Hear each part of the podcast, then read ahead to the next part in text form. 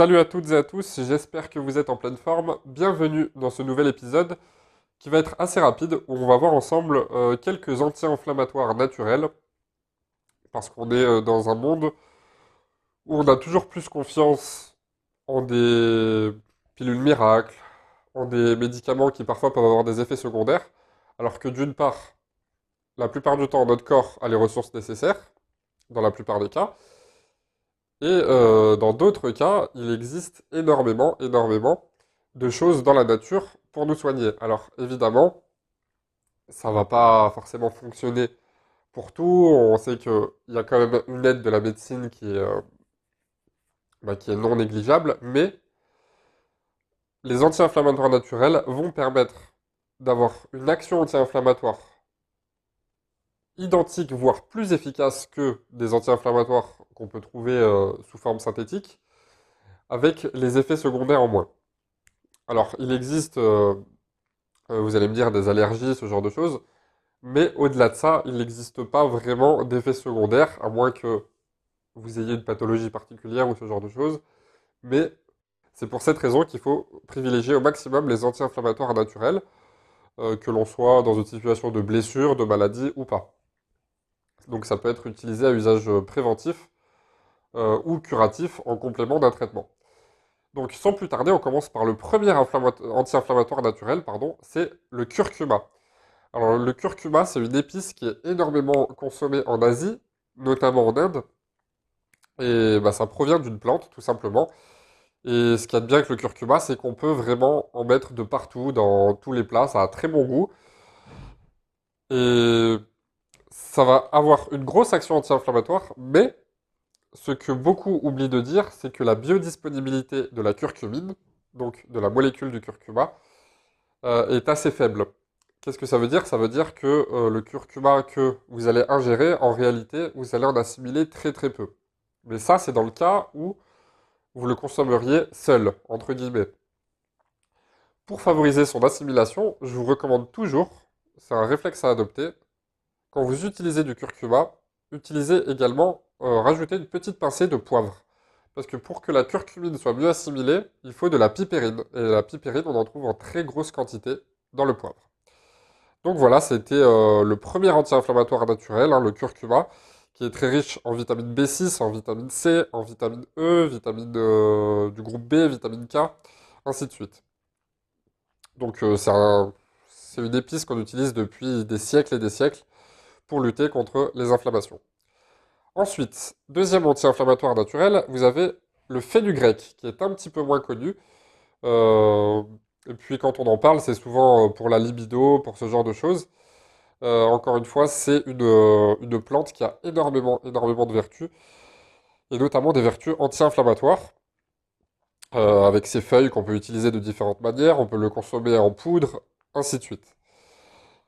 Donc le fenugrec, on l'utilise euh, chez des personnes qui peuvent avoir, euh, par exemple, des maladies cardiaques, ce genre de choses. Alors évidemment, ça ne va pas faire tout le travail tout seul, mais ça va aider énormément. Après, ça vous adapter en fonction de votre état de santé, donc faites un bilan de santé, ne faites pas n'importe quoi, ne faites pas de l'automédication. Mais voilà, c'est un très puissant anti-inflammatoire. Ensuite, euh, prochain anti-inflammatoire, dont j'avais pas mal parlé sur ce podcast, euh, ce sont les oméga 3. J'avais fait un podcast où je faisais le comparatif entre oméga 3 et oméga 6 et en quelle quantité on avait besoin de ces lipides.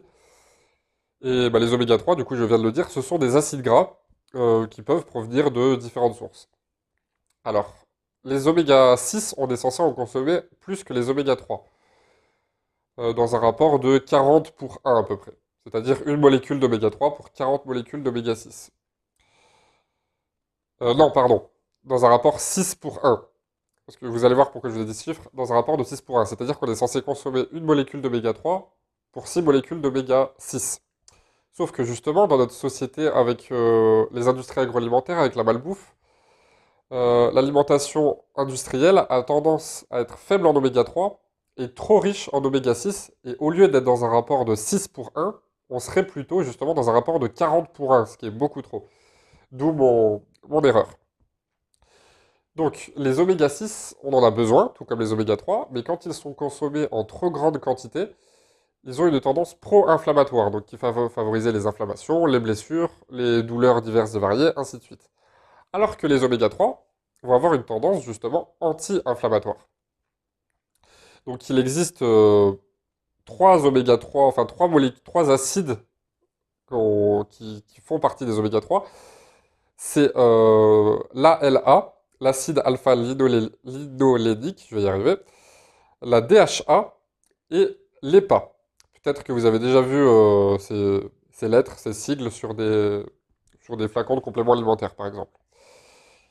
Donc les oméga 3, on peut en trouver où? On en trouve dans les œufs. Dans les œufs frais élevés en plein air avec le code 0 notamment. C'est la meilleure qualité qui existe. On en trouve euh, dans les huîtres, dans les poissons gras. On va en trouver dans les huiles végétales comme l'huile d'olive. En très faible quantité, mais on va en trouver beaucoup plus dans d'autres huiles comme l'huile de colza. On va en trouver dans les avocats, dans les graines de chia, dans les oléagineux comme les amandes, les noix de Grenoble, les noix du Brésil, les noix de pécan, les noix de cajou, les noisettes, ainsi de suite.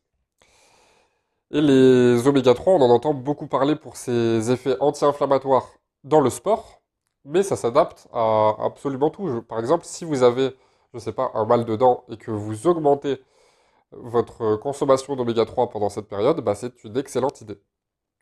Ensuite, prochain anti-inflammatoire naturel, c'est le gingembre. Donc là, c'est pareil, il y en a qui aiment il y en a qui n'aiment pas, mais on peut l'utiliser vraiment à toutes les sauces en cuisine. Euh, il est très riche en vitamine A et en vitamine B9 notamment.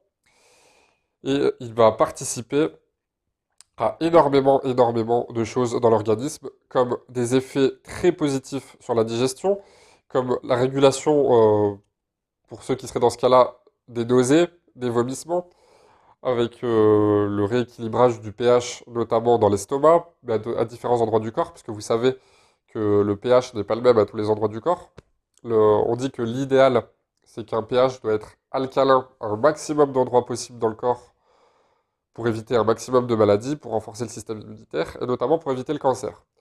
Sauf qu'il y a certains endroits du corps, comme l'estomac, où le pH doit être acide pour que la digestion se fasse au mieux. Donc c'est un pH de 3-4 de mémoire. Ensuite, prochain anti-inflammatoire, vous avez le saule blanc.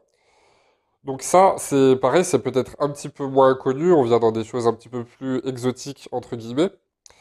Euh, mais c'est un excellent anti-inflammatoire. Euh, on l'appelle aussi l'osier blanc.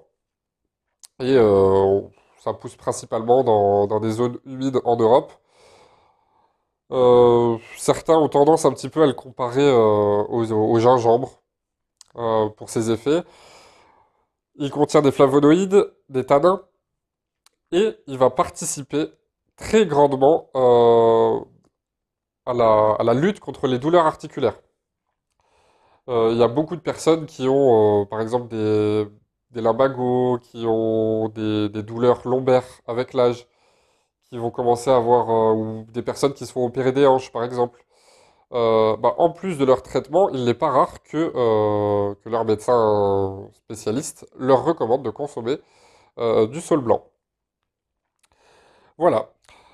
Ensuite, vous avez un dernier anti-inflammatoire naturel dont j'aimerais vous parler. Il en existe énormément. Hein.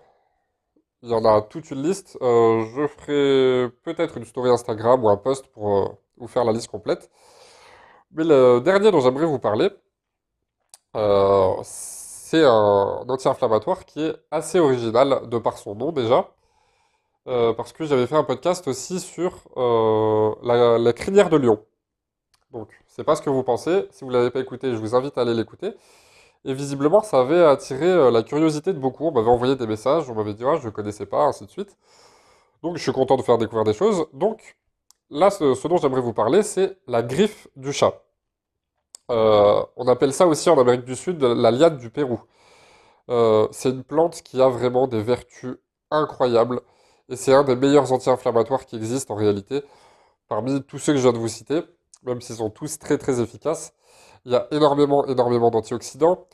Euh, peut-être que vous en avez déjà consommé ou déjà vu en magasin, parce que là je vous ai dit la griffe du chat ou la liane du Pérou, mais en réalité il existe sous, euh, plusieurs appellations. Donc ça je ne sais pas si c'est des questions de brevet ou ce genre de choses. Euh, mais en tout cas c'est un des meilleurs anti-inflammatoires naturels Euh, il va favoriser notamment la régénération des cartilages. Donc ça, pour ceux qui ont des troubles musculo-squelettiques, c'est le top. Et, euh, euh, et des problèmes comme euh, l'arthrose, l'arthrite, l'ostéoporose, ce genre de choses. Alors encore une fois, ça fait pas tout, mais comme je le dis toujours, en ce qui concerne la santé, euh, c'est jamais une question de... euh, c'est pas une seule action ou un seul élément qui va faire la différence. Et ça, c'est valable dans tous les domaines de la vie, hein, mais pour rester dans la remise en forme, ça va être valable pour tout. Par exemple, quand, je sais pas, on va être, on va faire quelque chose de très français. Par exemple, on dit qu'il y a une chose qui, définit bien le- les Français, c'est le fait qu'à table, on a tendance à parler de gastronomie ou d'alimentation, alors même qu'on est en train de manger. Visiblement, c'est comme ça que les étrangers nous voient, c'est c'est quelque chose de très français, visiblement. Donc, admettons qu'on soit à un repas de famille, on va parler par exemple, je sais pas, des bienfaits du chocolat noir.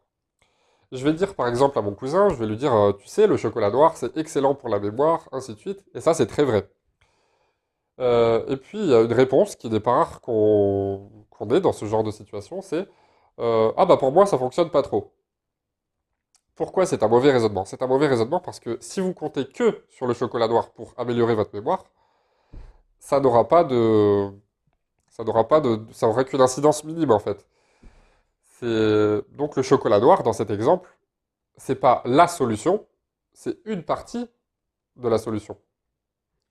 Ce qui va compléter tout ça, ça va être le fait, je sais pas, de lire par exemple 5 ou 10 pages par jour. Ça va être le fait d'augmenter sa consommation d'oméga 3.